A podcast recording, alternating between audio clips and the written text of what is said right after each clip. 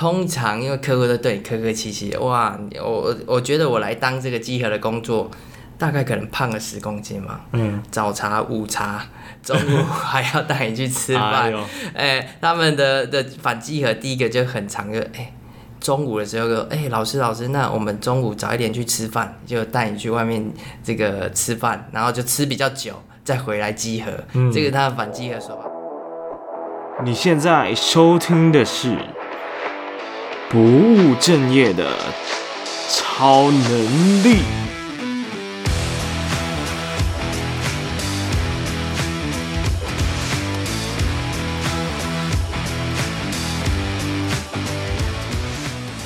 嘿，很高兴你又回到了每周一次的职业图书馆，我是你的主持人威廉。那这个节目呢，主要是希望透过像这样子各行各业的职业访谈，并且带给你一些职涯大小事，希望可以帮助你解决你人生的迷茫，满足你无尽的好奇，并且带给你不务正业的超能力。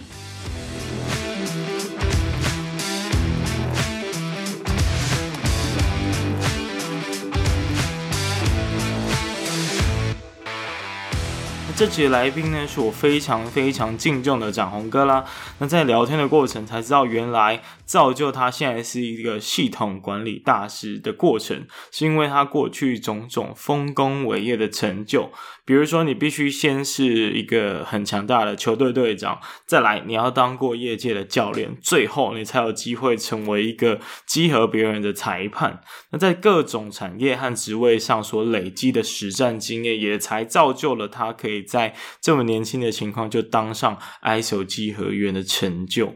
那我们这集除了讨论了强者之路的历程之外呢，也稍微解释一下到底 ISO 这个我们常听到的名词代表了什么。后面呢，常常听到 ISO 九零零一啊，然后不同的数字到底又代表了什么意思呢？然后为什么每一家公司拼了命都很想要通过这个 ISO 的认证？那我想想，展鸿哥都用了非常简单的方式来说明这些原本应该很复杂的东西。那当然，他也提到了这些企业管理的。工具也都可以运用在个人的自我管理上，像是 PDCA 的使用啊，或者是目标设定的 SMART 法则等等。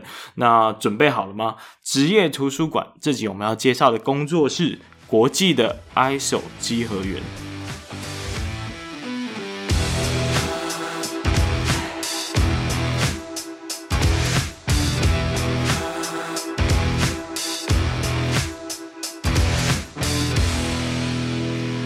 好，今天要来跟大家聊一个非常特别的词汇，叫 ISO，ISO。大家相信应该都是很常听到这个词，但是不太清楚它在企业里面扮演什么样的一个角色跟地位。所以今天邀请了我一个非常好的朋友，那我们当然也是在读书会里面认识的。然后展宏哥呢，他也有非常丰富的阅历，那他平常也是读了非常多的书。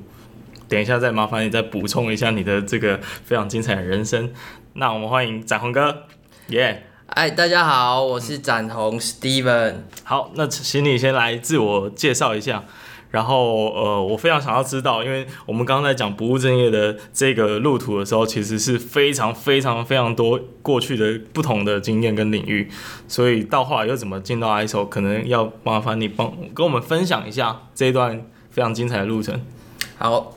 欸、其实我小时候真的做过蛮多的这个工作跟领域啦。哈，大家应该，我以前做过了这个，哎，出工，在工地里面当过出工，那自己这个做过小吃摊，哎，我会煎这个蚵仔煎啊，那会做这个我们在讲的这个菜拉米，好切仔面，嗯、那也当过这个网咖店的这个店长啦，哈，那甚至也做过这个绘图人员，哦，那在 KTV。这个也打工过，也做过这个我们在讲的这个酒店的少爷，哈，也做过这个脚底按摩的师傅。嗯，总之就是很多的这个领域，嗯，有尝试过。OK，那这些经历其实跟所谓的 ISO 就品质管理或者是相关的规范完全没有任何关系，哎，所以这这个过程到底是怎么发生的？哎，其实哦，其实说真的。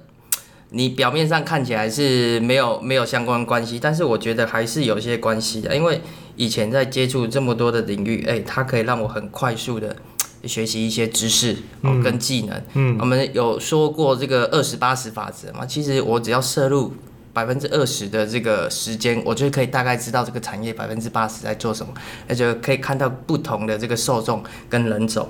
那简单来说，在这样的经验里面，哎，我学到有很多的这个整合的能力啦，好，快速学习啦，还有适应不一样的人。嗯，那遇到不一样的人，我需要怎么来跟他们沟通？嗯，那这个对我未来的这个 ISO 的这个教练呐，哈，或者说 ISO 稽核。或是培训的话，哎、欸，会有很深的帮助，因为在做稽核的这个工作，就是每天遇到不同的客户，嗯，不同阶级，有的是高阶，有的是中阶主管，有的是基层的这个干部，所以说会让我把以前的经验很快的用在这个领域上面。嗯嗯嗯。哎、欸，所以说在正正式成为就是有 ISO 的证照之前，他经历了什么样的过程？因为你毕竟还是要有一些企业内部的训练嘛。嘿，是好。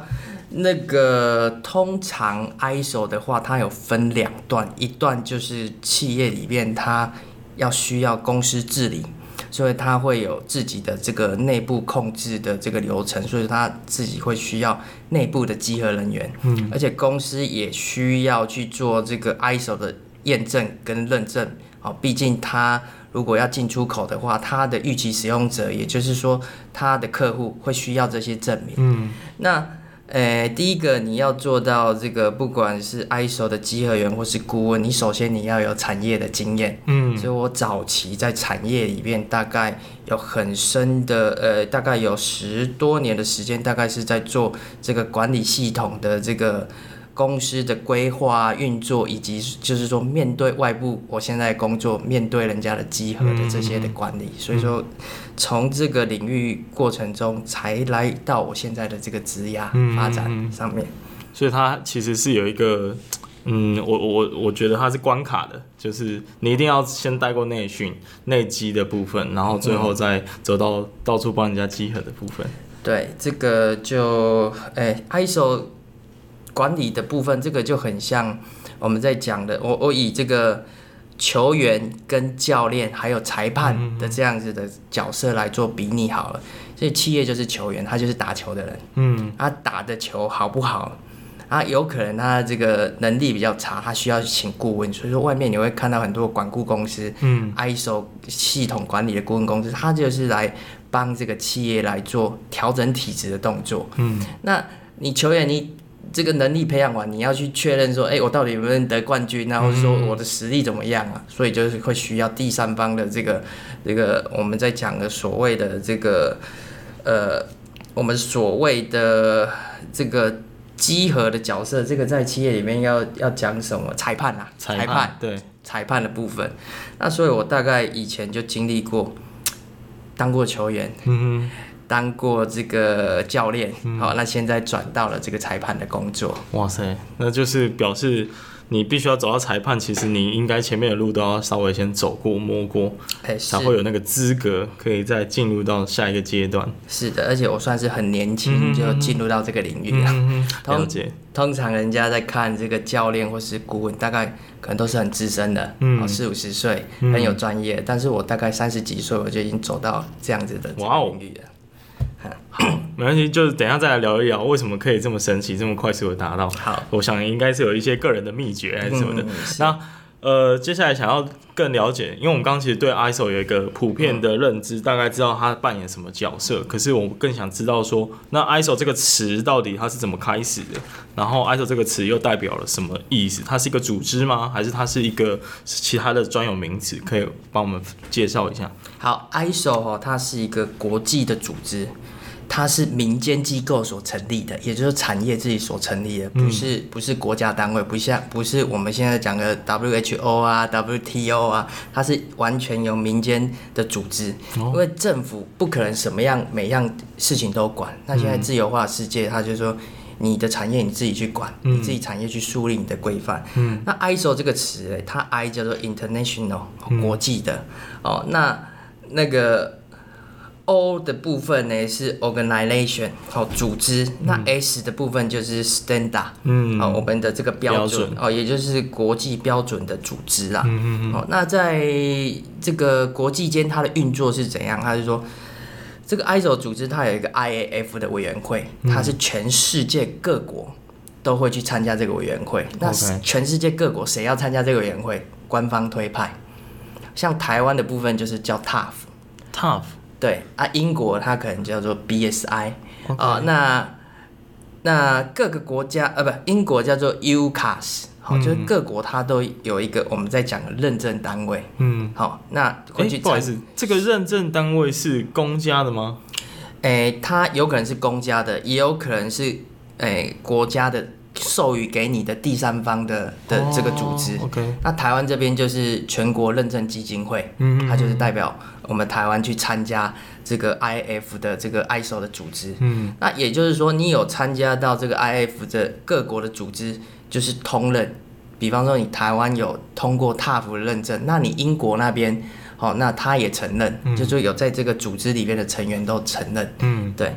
那我们在讲一个国家都有一个这样子的这个监督的角色。哈、哦，这个我们在讲的这个认证的部分，那这些认证公司再来监督我们验证公司。嗯，嗯，所以企业里面大概台湾里面大概有很多的这个验证公司，像有 BSI 啊、嗯、DUB 啊、SGS 啊。然后劳氏啊，哈，这些都是全世界很知名的这个验证公司，他、嗯、再来监管这些验证公司。他们有没有确实的照国际规范来做，照国家的规范来做？哦、那我们被授权了，那我们就可以去做稽核，去做企业的稽核。稽核完的结果，我们就提供一个证明，它是有效力的。嗯，对，那就给客户，那客户就把这个东西拿给他的客户，或者拿给他的主管机关。哦，他可能他国家需要你有这个证明，嗯、哦，就是证明说他的公司的管理有这样子的这个能力。OK，那那 再举例来说，ISO 其实它后面都会有一些数字嘛，那、嗯、这些数字代表什么意思？好，最常听到应该是九零零一了。OK，好，这个数字就很像我们在讲个番号了。嗯啊、呃，那 ISO 后面每一个数字。它都代表一个标准，嗯、像 ISO 九零零一，它就代表品质的这个标准，就是品质管理的标准。ISO 一四零零一就是代表这个环境保护的标准。好，现在企业越来越重视永续了，不希望你呃公司赚完钱，钱都自己拿起来，把这些这个污染好留给民众。嗯、所以说它是一个环境的保护的系统。嗯、那以及还有这个 ISO 四五零零一劳工安全卫生的部分，它也不希望。哎，企业赚完钱，结果就是苛刻老公啊，让他过劳啊，让他不好的工作条件赚这些钱。嗯，那甚至说还有这个 TS 一六九四九哦，那就是车业的。如果你需要做到这个这个车子的这些零件的话，它的等级又更高啊。还有一些像 AS 航太的，嗯，哦，就是专门适用于航太。那食品。叫 ISO 两万二，哈，它就专门是食品领域在做的。OK，所以也就是各个领域，它大概都有它专基础的规范了。嗯嗯，那基本上一个企业大概通通常，呃，中型以上企业大概就会有三个基本款，就是品质，再来就是环境跟安全卫生。好、嗯，这大概就是比较偏社会企业责任的部分，大概都要拿到这三个证书。嗯，那嗯，既然你刚提到的企业都会想拿到。那我特别想知道，为什么企业一定要拿到那个东西？它代表什么意义对他们来说？好，这个 ISO 它其实它就是一个管理水准的规范，嗯、那通用在全世界世界各国。那我们刚刚讲过，诶、欸，公司，诶、欸，这个企业为什么要拿这个 ISO？因为它可能有外销的活动，嗯，它的客户想要证明你有达到某个国际要求的这个领域的标准，他就会希望你去拿，嗯，那、啊、你拿到。因为这个你的客户也没有那么多时间去确认，所以说交给我们这种第三方来做确认。嗯，那有一些牵涉到法规的部分，像我们在讲的职业安全卫生 ISO 四五零零一，像台湾国家就有规范说，哎，你企业多少人以上就是要拿到这样子的管理系统的建制，所以说会有很多的第三方验证公司来做这些的一个确认。那简单来说就是两个，一个就是。你要从事这个外销，要从事供应链，哈，成为人家供应链的一个能力的证明。第二个部分就是说，成为国家的确认的一个证明，哦，你可能拿到这个资格，国家就就就说 OK，好，你有这个能力，国家就不用再来做相关的这个检查，好，确认的工作。嗯，了解你的意思，所以你会觉得，诶、欸，以教练啊、裁判、医生或者是监督者，嗯，那当然还有你刚说的裁判。那这些验证员、这些稽核员扮演的是什么样的角色会比较接近？欸、其实他就是裁判，嘿，他就是有公正性，他他这三个角色他只能挑一个，嗯，他不能每个都做，嗯，不能球员兼裁判嘛，我们在讲球员兼裁判，所以他只能挑一个。所以说你做稽核员，那你就是。从事公证跟判断的工作，嗯，嘿，你也不能去做顾问的这个工作，所以是会有签订一些合约，说你现在不能就职在其他的公司，不然就是违反。哎，对，我们就是代表第三方授权的，哦、对，这样才会有公信力。嗯，了解了解。那呃，刚刚有提到说你是用很惊人的速度就进入到稽核员嘛，嗯、但听起来整个稽核员要成为一个标准的国际集合员，其实是非常困难的，嗯、因为必须要当过球员、当过教练，其实会比较容易取得这样子的资格。那你可以分享一下你的，你觉得你为什么有哪一些过人之处，可以这么快就达到？好，通常要诶验证公司要挑选一个集合员，他大概有几个条件。嗯，第一个你可能要是某个领域的专家。嗯，好，第二个你可能要对某一个领域非常有经验。哦，那第三个可能就是说，诶，你要很熟悉这个验证产业这个它的相关的这个活动。领域，那第一个我们刚刚讲说，你可能要是某个领域的专家，那我大概，诶、欸，从年轻到现在就很很喜欢考证照。我以前有一个这个证照达人的这个称号，那我大概是有拿到这个国家的这个技师考试，我大概有两个资格，嗯，而且这个资格是可以你自己可以执业的，可以国家授权你。做一些这个技术的签证，嗯哼，那以前我也开过事务所啊，嗯，那因为太年轻的时候，就是说不太会经营，因为要去做这个 B to B 的工作，要对企业的话，嗯，不太了解这个企业的状况，嗯，嘿，啊，不过我就是因为有这个专业的这个领域专家的这些资格，所以来到了这个工作，嗯，那我的同事诶，他大概就是非常有经验的那一种，那。企诶、欸，怎么样才是非常有经验？他可能就是某企业里面的一些管理阶层，比方说他是品质的经理，那个环境的处长，哦，或者是说这个人人资安全卫生的这个经理，哦，等等，也就是说他是在产业里面的这个专业。的一个中高阶的管理职，他可能中年转业，他有很丰富的经验，因为他以前就是在管理这样的业务，而且会面对客户的集合啦、验证公司的集合，所以他很有经验。他觉得他职业想要转换跑道，哦，不想要在企业里面当夹心饼干，他们也也也会来做这样子的这个集合员的工作。所以我很多的同事，他大概都是知名企业的主管。嗯，哎，那另外一块就是说，你要熟悉这个产业啦，哈，就是说。你当然，我们讲球员、顾问、裁判，那我们最喜欢的是说，哎、欸，你你是这个球员，你是这个这个队的这个队长，嗯，嗯，啊，就是我们来讲个经理啦、处长之类的。再来就是说，你以前做过顾问，嗯，哦，你是就专门在辅导这些企业做这个流程改善的这些顾问，也是我们招募的对象，嗯嗯。好，那第三个就是专业认证。那我算是很幸运，很年轻，因为我。比资历比不过人家，但是我比的是，就是我有相关的这个专业的部分，嗯、所以才进入到这个领域。嗯嗯嗯嗯。那大部分就是考证照的过程会很困难吗？诶、欸，其实非常困难。国家考试，我们像。你在新闻里面你会看到一些叫做这个诶、欸、土木技师、嗯、结构技师，嗯，我就是跟那个同等级的哦。对，所以说他为什么他有这个工作效力，可以去做这些签证的工作？因为他经过层层的考试，嗯，像经过国家考试，可能要考六个科目，按、啊、每个科目可能要平均六十分以上，嗯，国家才给你这个资格。嗯，那有这个资格以后，你可能要去申请你的职业证。或者说你要有哪些产业经验，你还可以去职业有职业经验，嗯，好取得这些专业的这个背景经验，嘿，了解，OK，那接下来就是想要更进一步，我们再往下讨论的。嗯、那如果今天，因为你应该有辅导过蛮多客户的经验嘛，那如果今天真的很不幸，这种情况应该可能也很蛮常发生，他真的没有通过，那那这时候你们会做什么事情？你们会帮助他们去想办法通过吗？还是说你们就放着不管，让我们自己去想办法？呃，基本上我们刚刚讲说，你要是教练还是裁判，要看是哪一个角色，每一个角色的看的角度不一样。嗯、如果以稽核的部分，他没过就是没过，嗯，我也不能给他这个相当的优待，因为我的准则就是规定我说你就是没有达到这个水准，所以说我们没有办法提供你这样子的一个证书，但是我们会有给他改善期。比方说，我们开出这个主要缺失以后，他可能要一个月之内来完成这样改善，我们才会考虑恢复他的资格。如果我们开出来这个条件，他没有办法满足这个我们的这个验证发证的准则，那我们是不允许给他相关的证书。哦，所以这时候就变成说，企业可能要去寻求刚刚所谓的顾问或者教练的那种单位，让他可以帮助他去了解他到底为什么没过，然后要怎么样才能过。的那种改善，要去补强，OK，对这些的一个过程，我们还是一样依据标准，他有达到标准，我们才能发证给他。嗯哼哼，但是裁判的角色会不会在企业里面，我不知道是受欢迎的吗？还是他是有一点，呃，看到你们就会觉得啊，你们就有点高高在上，然后不食人间烟火，也不知道取得一张 ISO 有多困难，这样。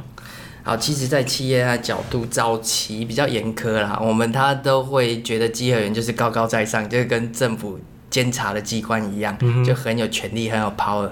但是现在慢慢普及了，我们在服务的过程中，现在都很讲究这个客户服务嘛，客户满意度啊，所以说我们也算是呃顾问业，也算是个服务业，所以说我们慢慢公司也一直在教导我们说，哎、欸，不要有这种。就是那个气势凌人的架架势，我们来，我们就依据哎、欸，我们的专业就是做专业的评判。哎、欸，那企业有时候也会觉得说，哎、欸，我们就是 高高在上，就是来找麻烦的。那其实我们不是，我们就是准则怎么做，我们怎么看，其实我们没有办法有太多的这个主观的意见，完全都要参照这些准则流程来做我们的集合的活动。OK，那你有没有遇过一种经验，就是？呃，公司或你的客户认为你的准则判断是有问题的，然后他就挑战你的专业，然后觉得说，或者是有类似的一些比较困难啊、挫折的一些情况。有这个挑战当然是一定有嘛，嗯、因为这个过不过牵涉到他的绩效啊。对啊。啊、呃，他如果不过，他可能会被客户骂。所以说，我们稽核员不是省油灯。我们刚刚说，我们挑挑选稽核员是怎么样来的？第一个，你要是产业领域专家。嗯。第二个。你已经是在企业里面的这些中高阶的管理，你已经接受过无数的 fighting，也知道说弊端在哪里，也知道说，哎，你会用什么反稽核的手法，嗯，就是说基本上我们这些都是专家，所以说那个不管客户提出什么要要求，我们都有办法解决，而且我们是会是拿出有根据的、有公信力的这个依据来跟他做说明。当然还是会遇到一些比较不理性的部分，那。这个毕竟是少数了，毕竟是少数，大部分都还是会 follow。对对对。那刚有提到反稽核的手法，嗯、好，大概有有最常见的。哦，这个最常见的就是说，通常因为客户都对你客客气气，哇，我我觉得我来当这个集合的工作，大概可能胖了十公斤嘛。嗯。早茶、午茶、中午还要带你去吃饭。哎他们的的反稽核第一个就很常就哎。中午的时候，哎、欸，老师，老师，那我们中午早一点去吃饭，就带你去外面这个吃饭，然后就吃比较久，再回来集合。嗯、这个他的反集合说法。另外一个呢，就是说，哎、欸，要跟他调资料的时候，他就出去拿，拿了就不回来了。哦，就是装忙一下，对，装忙，而且装很忙，嘿，然后还有一些奇奇怪怪的啦，还有一些哎，集合之前要打电话问题库的啦，等等啊，这些，但是我们还是会遵守我们这这个行业的准则，依公正来做行事。OK，对，哎，刚好提到你是说问题库的部分嘛，这是不是表示说，其实，在每一间企业，你们对它做集合的流程其实都不太一样？诶、欸，应该来说，集合的这个流程应该是一样的，嗯嗯嗯，只是说抽样的东西可能不一样。哦、比方说，你今天你是食品业，食品业有食品业的特性；今天是营造业，营造业有营造业的特性；今天是这个，比方说国营事业，国营事业有它的特性。所以说，我们大概百分之基础的流程也是股价是一样的，可是要抽的这些点或是有风险的部分，我们就依据它产业特性，针对它产业特性来做相关的这些集合。了解，嗯，刚讲的蛮多，就是公平公正这些东西，嗯、但是我会想要问一个比较挑战性的问题。刚刚我们有稍微聊到，嗯、其实，在之之前在次期房贷的时候，其实也是类似第三方的公证单位嘛，嗯、但是他就是做出一些不公正的判决，嗯、所以才让这个次期房贷原本应该是一个拍卡的东西，但是变成超级好卡，然后大家就疯狂去买。嗯，那不知道在这个领域里面会不会有类似的情况？好，其实这个在产业领域，呃，有想要正常做这些事情当然有，那也有一些比较非法的，想要走这个呃模糊空间的也是有。那我只能说，呃，在我们这个集合领域，也是像呃公司企业里面也有分这个标杆的企业跟这个一般就是它只是为了生存的企业。那验证公司也是，像我们验证公司比较知名品牌，基本上都不。都会依据这些国际规范准则来做做，因为我们很爱惜我们的羽毛，因为我们的公信力就是从我们这些一点一点一点的累积起来，只有一一一个不小心的这个有争议的东西，就会整个打翻一条船，所以说我们对这个东西会特别的注意。那有一些小品牌的验证公司，它就是所谓人家讲卖证书的，哎，然后就是哎。他可能他的程序就是依据他们公司的程序，可能就没有那么严谨。那、啊、基本上大公司当然通常都会很严谨。嗯，那比方说我们这个是国际知名的品牌，那你为什么要拿这个证书？因为你的客户需要。你证明你的能力，你的客户也会看说你是拿哪一家证书，哦，证明说他的这个公信力。那基本上我们公司，呃，我们公司是 SGS，是全世界最大的这个验证公司，所以说只要公司的这个形象跟我们公司的品牌在在一起联名的话，基本上是很有公信力的，而且是很。不错的一个企业形象。嗯，了解。因为像之前的情况也是，其实他们都是很有公信力的单位，嗯、但是他其实就讲白一点，我我我今天不给你，嗯、你就找下一间，他他也可能会给你嘛。嗯、所以我觉得那个。呃，不同的验证公司之之间的那个互信是还蛮重要的。嗯，嗯对，那可能是我我相信应该是因为有一个国际的一个组织在做这件事情，监管单位，对，对他们也会监管，对，啊、国家也会监管。哦，欸、所以他其实这种情况就很难发生的。对，所以你们就是用这种方式去维持你们的公正性，嗯，然后去维护你们的独立性。嗯，那有没有遇过就是真的他就是对你很好，然后想要偷偷的这个？贿赂你啊，塞钱吗？塞钱啊，然后当然我相信你一定是拒绝的啦。哎、对了，我一定是拒绝的 哈。早期有听前辈在讲啊，领域前辈在讲，哎，早期你去大陆或是台湾，或或是说一些东南亚会有这些现象。嗯嗯嗯。但是近年其实这个都都已经很普及了，所以说近年比较不会。嗯。那我们在这个产业里边遇到一个问题，哎，客户送给你的伴手礼要不要拿？对，嗯啊，这个怎么拿捏？比方说，好，这一间公司它是生产这个这个，比方说礼盒的，嗯、他就拿很骄傲，他们公司的产品很好，他就拿来做公关。那你要不要拿？哇，这个很难判断呢，很难判断哈。那这个嘞，就会有一个人家董事长。亲自提礼盒来给你，这个就是他们的一个诚意、一个心意。人家也不是要贿赂，人家就是哎、欸，觉得我我的产品我骄傲，我觉得应该要跟人家分享。那我们稽核人就要拿捏。那在我们公司里边好像有相关的规范，就是说可能是一百块美金吧，嗯之内的，因为这个可能会牵涉到客户关系，而且这个东西无伤大雅。好，或者说客户送你他们公司的笔记本啊，其实他们都是好意，他们也不是要来贿赂的。那哎、欸，这些东西就很难说，所以说我们要一定的准则，可能我们公司就会规定说，哦可能一百一百块美金以内，哦，这个是可以的。那超过一百块美金，那可能就不行。嗯，那我们刚才有讲到一个案例，就是说，哎、欸，他如果塞了这个五万块要给你，那你怎么办？对，那我们公司呢？哎、欸、哎、欸，像我听前辈他们讲哦，这个部分呢，可能哦早期啊，可能就会先收下来，然后再寄回去给他。哇。先把这个厂先圆掉，不然在那边很尴尬。对啊，他送给你，你不拿，对，你不拿，你搞不好离不开这个场域怎么办？嗯，对，所以说我们会有这些产业的经验，那还是有准则。像这一种这个客有牵涉到一点点客户关系这个模糊地带的话，我们还是有一个准则出来，哦，可能就是这个一百块美金之内的都是允许的，嗯、那超过就不行了，嗯，就要退还给公司。嗯，对，哦，那这样。就算是规范的还蛮清楚的，哎、欸、对，因为也不是完全不能拿，但是只是说你可以判、嗯、用这个价格来判断它是属于公关品，嗯嗯嗯、还是真的要有一些非非就超过他的利益非分之想。对，OK，那你遇到的客户都是好客户吗？还是也有遇到过非常难搞的经验？哎、欸，其实，在客户里面形形色色的客户都有啦，嗯、啊，有的是为了拿证书的，那有的是我真的想做好的，嗯。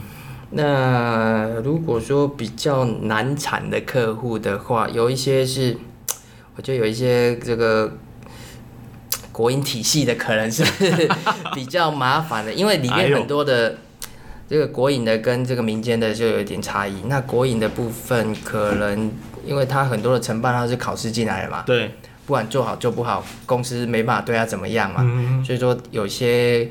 可能他就是面对的态度就没有那么正面，嗯，哎呀，反正不管怎样都跟他没有事情，嗯，那民间企业就不一样了，哎，这个牵涉到他的绩效，牵涉到公司的形象，嗯，所以有些是非常积极，会来做这些的一个，就是遵守这些的要求啊，甚至说提升公司的这个优化啦，哦，流程的这个整合啦。好，这个要看产业跟看领域啦。嗯，跟我想象的非常不一样。嗯，因为我的想象是公家机关应该会更注重这种比较严谨的规范，嗯，就没想到是有一点落差的。也不全然是所有的公务机关，个案少数个案个案。那有时候有我们在讲过民间企业的话，有一些那个他可能会克诉你。嗯哼。对，他觉得哎、欸，你太太太严格了，或是怎么样，他可能会克诉你。嗯、那针对这样的这个案件的话，我们这个验证公司当然有一定的准则，我们就会去做调查。嗯，到底是这个太严呢，还是这个客户是真的他是他的问题？嗯，所以说这个还是会有相关的这个平衡的这个做法。嗯，平衡的做法。哎、欸，有有这种平衡的做法是指什么意思？嗯、就是会。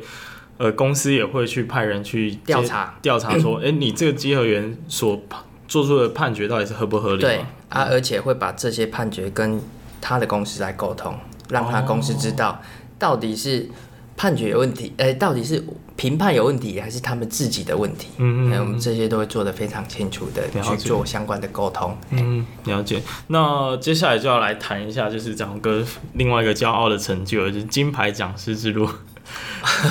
对，为什么后来又有一些讲师的工作可以可以去跟大家分享一下？Okay. 其实我们在做集合的角度，也不是只全部做集合了哈。那也偶尔也要帮帮助产业界，毕竟我们这些集合员都是很资深的，帮他们来建立他们公司自己自主管理的能力，培训他们的这个集合员。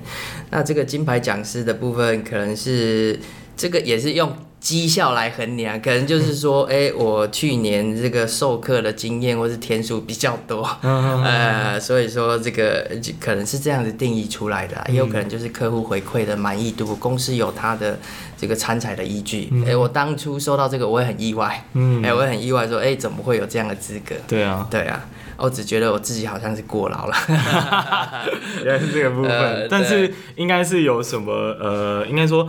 在这个帮助企业做讲师内训的部分，是有呃什么样的机缘开始的吗？OK 哈，哎，我们公司有一个这个管理学院，叫 SGS 管理学院，就是帮助企业他做这些标准人员的训练，也有一些软实力的训练啊，或者说风险评估，或是个人的职涯的训练都有。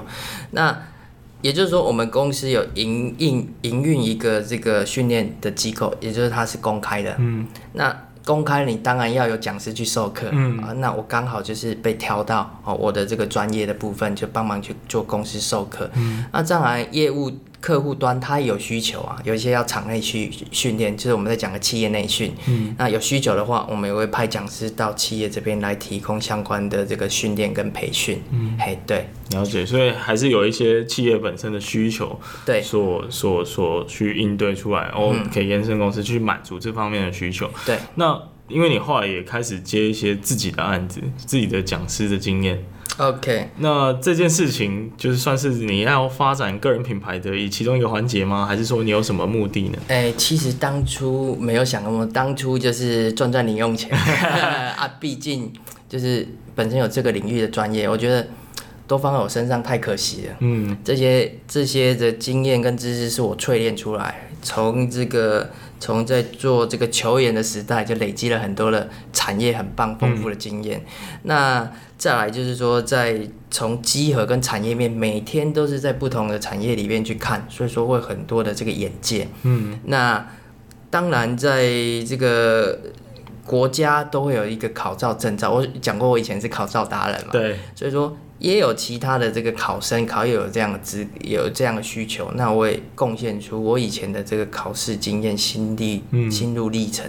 其实考试这种国家考试，大家也知道说，呃，会会有这个很多的这个国家考试的补习班，一进去是要看很久，嗯。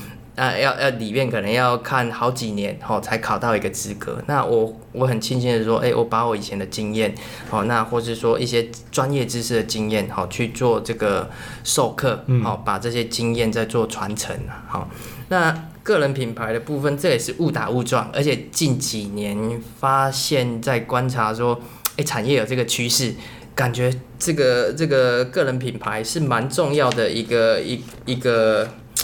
一个环节啦，好，那我当初是没有考虑那么多，后来走到诶、欸，现在也看了很多书籍，我觉得诶、欸，个人品牌可以帮助这个我们。如果在名片名片拿掉以后，什么都没有，谁不知道你是什么？可能我今天我是在知名的公司，人家才会尊重你。那如果拿掉的话，那还有人会尊重你吗？我当初有考虑到这个。再来就是说。哎，能力不强的人真的是认识谁都没有用。那你的力强，哎，没有人知道也没有用。嗯、所以说，透过这个个人品牌，哎，身边和好友哎，知道你是一个产业领域的专家，帮你做相关的推广，嗯、会对你未来的这个职业发展是有帮助的。嗯，嘿，呃，因为其实我们刚刚有闲聊的部分，也有聊到，其实有很多品质管理啊，或者相关规范的工具，或者是概念，其实我们自己的人生也可以用上。你可以大概帮我们分享一两个，就是你觉得，哎、欸，什么是你在业界看到非常可以套用在我们人生里面的一些哲学？其实我觉得最重要的两个，呃，一个工具就是我们在谈的 PDCA。嗯，啊、哦，这个有人说是代名循环，啊、嗯哦，有人是说管理系统循环，我觉得这个是最重要的。那其实我以前一直有一个计划，我想要出一本书，把 PDCA 用在这个。呃，不管是用在企业，或是用在职业能力发展上面，我想要把它写成一个工具书，哎、欸，帮助一些人，哎、欸，这个工具真的是很好，想要推广这个部分。那就是说，哎、欸，不管你用在个人或者企业，你 P 就是我们在讲 plan 嘛，如何制定计划嘛。嗯。好，那第二个，呃，就是如何制定计划跟你的目标嘛，个人有个人目标，公司有个人公司的目标，那你的部门也有你部门的目标，如何来做这些规划？好，那。第一就是我们在讲的度，如何执行。我目标都已经画好了，我要 A 点要走到 B 点，嗯、你点都已经看到，我到底这条路要怎么走？嗯、那走偏了有没有办法去修正回来？嘿，所以说我会执行，就是贯彻我的目标的做法。那 C 的部分就我们讲 check，哎，当你走偏了，那你要么把它叼回来嘛，嗯、好，那。这个部分就是说，哎，注意我们的成效啦，出问题的点在哪里？那这边 A 就是我们在讲 action，我找到问题，我有很多的这个需要做这个矫正的部分，好，去把它修回我们原本的道路。哦，那这些失败的经验其实都是很棒的经验。好，那我们只要。有正正正确的这个观念哈，那矫正回来就矫正回来，按照这些东西以后就不要再犯。嗯，嗯，那企业里面，其实，在生产管理领域，其实 Toyota 它有很多，它也是推这个 PDCA。嗯，那他们像这个 PDCA 还有很多的玩法，你不一定要从 P 开始，你也可以从 CAPD。嗯，其实 PDCA 你要从哪一个环节都可以走。好，其实它玩法很多。那你从这个改善角度，你就可以从确认嘛，好，check 里面去找到你的问题点，那实施你这个问题点的活动改善，改善完以后，你再回到你公司的这个管理体制，呃，如何再让它不要再发生？嗯，最后面我再把详细的这个目标写下来。嗯，那这个我觉得用在人生啊，好工作啦，或是说每日的实现上面都是很好的这个工具。好，那另外一个就是我觉得就是。目标设定，那现在我们会谈很多的这个 SMART 法则啦。嗯。呃，你要设定目标，要具体，要可以实现，要有时间呐、啊。那你目标设出来，你有没有一些监控的这个指标？好像我们在谈的 KPI，或是说你要用 OKR、嗯、都可以。嗯。那这两个领域是我觉得蛮重要，不管是用在企业，或是用在人生，都很好用的。嗯、那未来有机会会慢慢把它收集成册，好来当成工具。帮助以后有需要的人，我觉得我人生的经验有看过了这么多，那我应该要来对这个社会有点贡献。嗯嗯嗯，我我刚刚刚有提到 PDCA，我觉得那个蛮蛮不一样的，嗯、就是颠覆我的想象，就可以用在个人身上。嗯、你可以举一个例子嘛？就是说，如果以你个人，你今年想要达到的某一个目标，那你会怎么把 PDCA 套进来使用？好。那 P 的部分，哎、欸，我今年就有设定三个目标。哦，我在去年年底就想说，哎、欸，我今年到底要做什么？我要规划什么东西？嗯、我觉得我我三个东西要做。第一个部分就是说，哎、欸，其实我是你别看我这样，其实我以前是蛮内向。嗯，那我今年就定了三个目标。第一个目标是说，哎、欸，我要去多参加这个外面的活动，而且要有办活动的能力。像今年我就。设定说要办三场，我像自己开了书局，然后办了一个这个大家好朋友户外体验营，去阿朗伊，后这一团就三十几个人。嗯、那甚至说，哎、欸，参加这个 p a r k a s e 这个就让我跨出去。嗯，好，那第二个健康的部分就是，哎、欸，我有去设定，哎、欸，我自己就是要。要有更好的体态嘛，哦，毕竟当当讲师之后都会有这个 呃偶像包袱，哦，所以好，比方说这个这个以这个健康的部分，好，那我今年计划就是我会先去盘点我到底要做什么，好，比方说我拿这个健康为例，嗯，批出来以后我到底要做什么，嗯，那我可能会设定说，哦，我今年。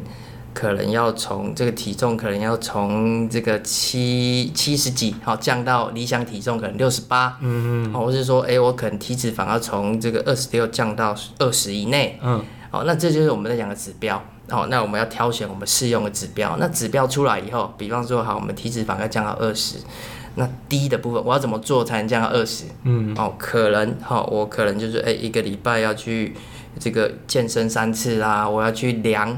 每周每每次的这个消耗的热量啊，用这个量化的这个模组哦来进行相关的这个执行跟分析，再来来到 C check 的部分哦，那我当然会去看说我没有偷懒啊，我看有没有走到我既定的方向，如果有偏离的话，哎，我可能知道有偏离的部分，我要慢慢把它修正回来嘛，修正回来我有什么作业？哦，比方说啊，我原本礼拜二要去运动的，那我礼拜二可能。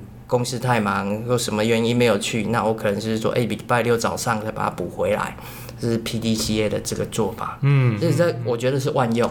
对，听起来是万用，而且是很好的人生工具。未来会想要发展这部分的一个推广，很期待。对，因为我觉得大部分人应该如果有办法去套用这一个法则的话，嗯、应该会对自己的人生比较有负责的感觉。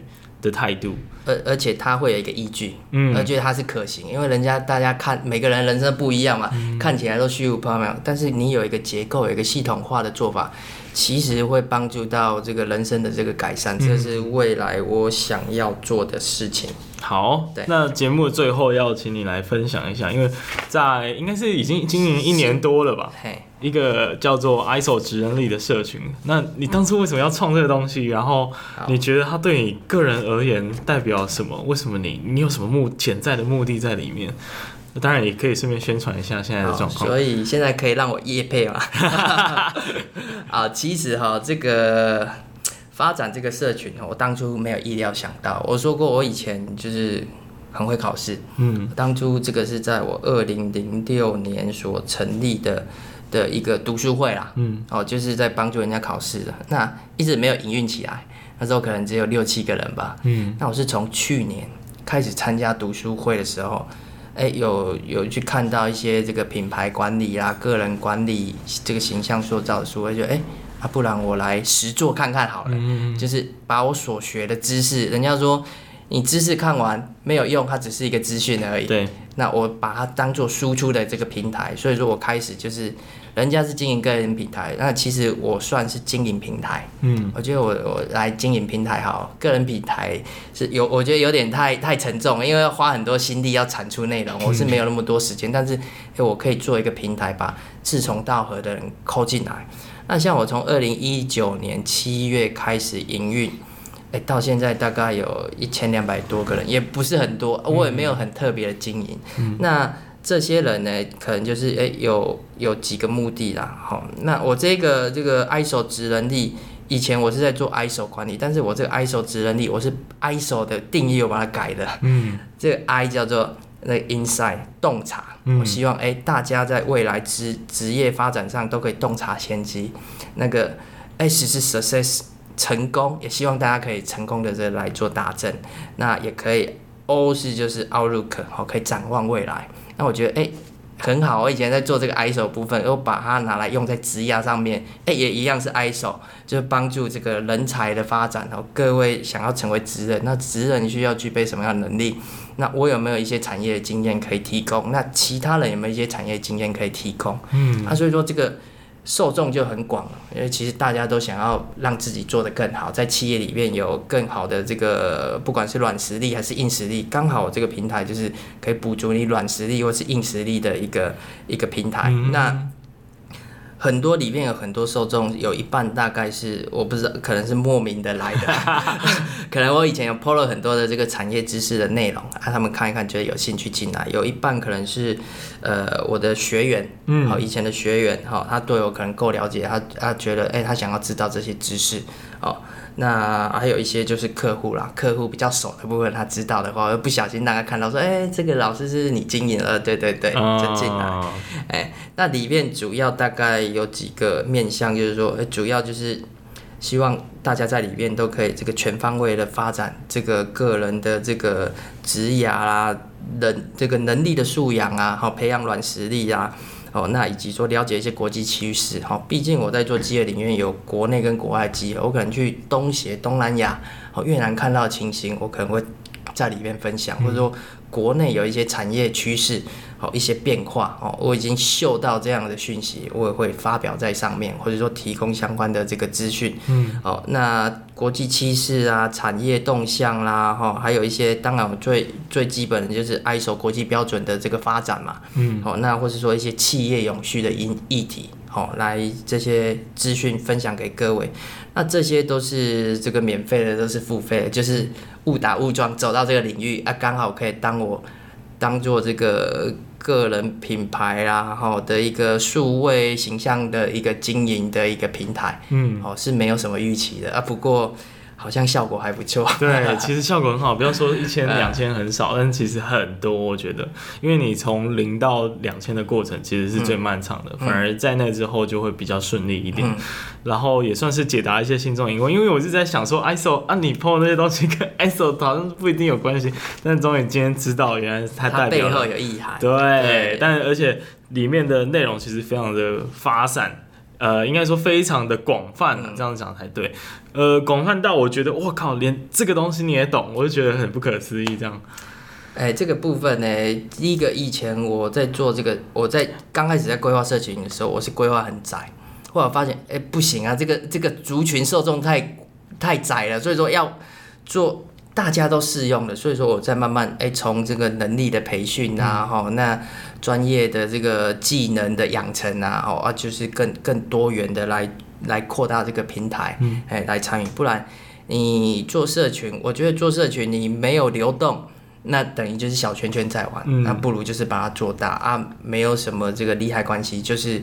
就是纯粹兴趣、纯粹交流、纯粹大家的一个一个知识的一个平台而已。嘿，嗯，那最后我想要请你对大家就是分享一个你想要讲的一句话，座右铭嘛。对，比如说，而且我特别想针对就是大家很多人其实是在走的很歪，嗯，但是呃，他可能在像你这样的经验里面，他可能会有点彷徨，嗯，想说啊，我这样子是算是不务正业吗？其实不务正业。对大部分人来说是有点负面的词汇，那你会有什么想话想要对他们说？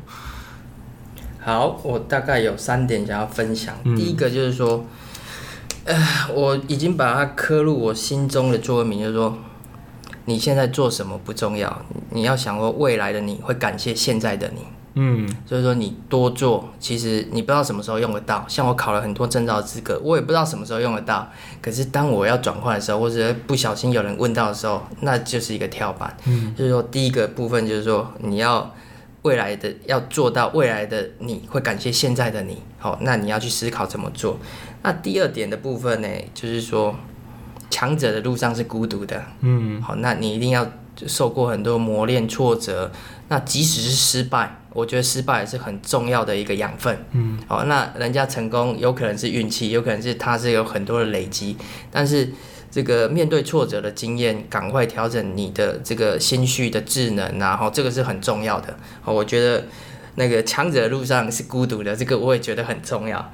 那第三个部分呢，就是最近的体验啊，就是说，呃，人跟人之间，不管是在家里，或是说跟跟企业、跟同事沟通很重要。嗯，那我觉得呢，我们在沟通上面，就是说要用对方听得懂的话来跟他讲他不懂的事情，我觉得很重要。也就是说。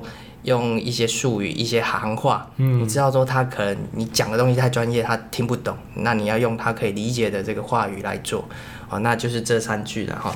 第一个就是未来的你会感谢现在人，嗯，第二个是强者的路上是孤独的，第三个是要用对方听得懂的话来说他不懂的事情，嗯，收获很多。嘿，OK，那我们今天就到这里。好谢谢，谢谢大家，谢谢威廉的邀请。嗯，好，拜拜，拜拜。感谢你收听这集的节目。那我也知道呢，其实整个访谈的过程还蛮长的，所以我也会把我听到的重点和 highlight 整理出来。你有兴趣的呢，可以点节目的资讯，或者去看我的 IG 跟 Facebook，只要搜寻威廉不务正业就可以找到我。有什么建议或者想跟我讨论的，也可以直接私讯给我，让我知道。那不管你是用什么平台收听，对我来说最最能够帮助到我的方式，就是希望你可以去 Apple Podcast 订阅、留言五颗星，或是把我的节目分享给你有兴趣的朋友。最后呢，如果你喜欢这类型的节目，我的节目主要内容是职业图书馆，希望可以帮助大家了解各行各业的工作生活，还有职涯经验。如果你想直接支持我继续利用下班和周末的时间来做 podcast 节目的话，你可以用一杯咖啡的钱来抖内我继续做下去。我会把我抖内的链接放在节目资讯栏。